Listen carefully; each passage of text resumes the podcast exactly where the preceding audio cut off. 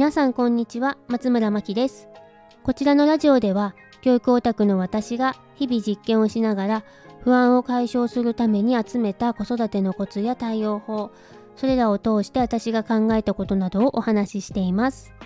毎日の子育ての不安やお悩みが減り少しでも子育てが楽になると嬉しいです、えー、今日は私の最近の悩みでもある時間の使い方についてお話ししたいと思います。主婦の方は毎日時間に追われながら家事をしたり子育てをしていると思うんですけど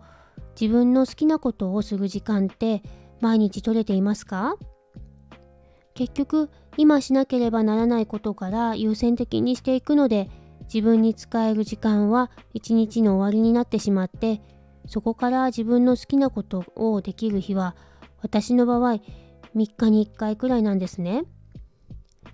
というのも一通りの家事を終えてさあ何かしようと思った時には体力的にもう5%くらいしか残ってなくてそんな時に読みたかった本とか雑誌を読もうとすると1ページ読んだくらいで気づいたら寝てるんですよね。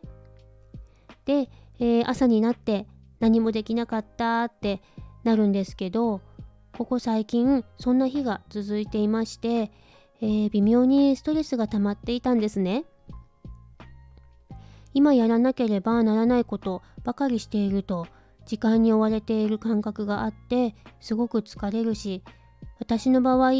一日の満足度が低いことが分かりましたリフレッシュしつつも達成感を感じられることを短時間でやれたら満足度が上がりそうだなと思って、えー、少し考えてみたんですがやりたいことと、えー、緊急度は低いけど重要なことを同時にしてみるのはどうかなと思ったんですね。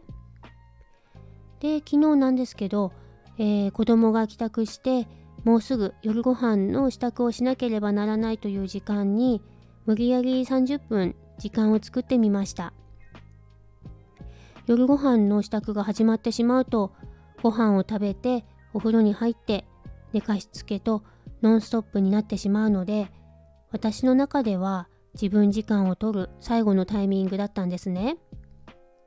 で、えー、何をしたかというと大したことではないんですが見たかった YouTube をイヤホンで聞きながら子供の教材1冊分のコピーと整理をしました。教材のコピーと整理ってえって感じですよね。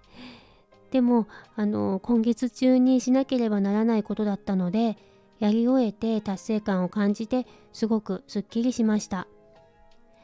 そして、えー、整理したので見た目も綺麗になって、えー、さらに満足でした子供服の整理とか保険の見直しとか断捨離などやりたいけどなかなか手が回らないものって就業をしているとたくさんありますよね。一日じゃ終わらなそうだなと思うとなかなか取り掛かる気持ちになれなかったり調べなければならないことだと面倒で後回しにしてしまったり私もいろいろあります。そんな感じのタスクを少しでもやると、えー、意外に達成感と満足感をしっかり感じることができるんだなと今回思いました、えー、ということで、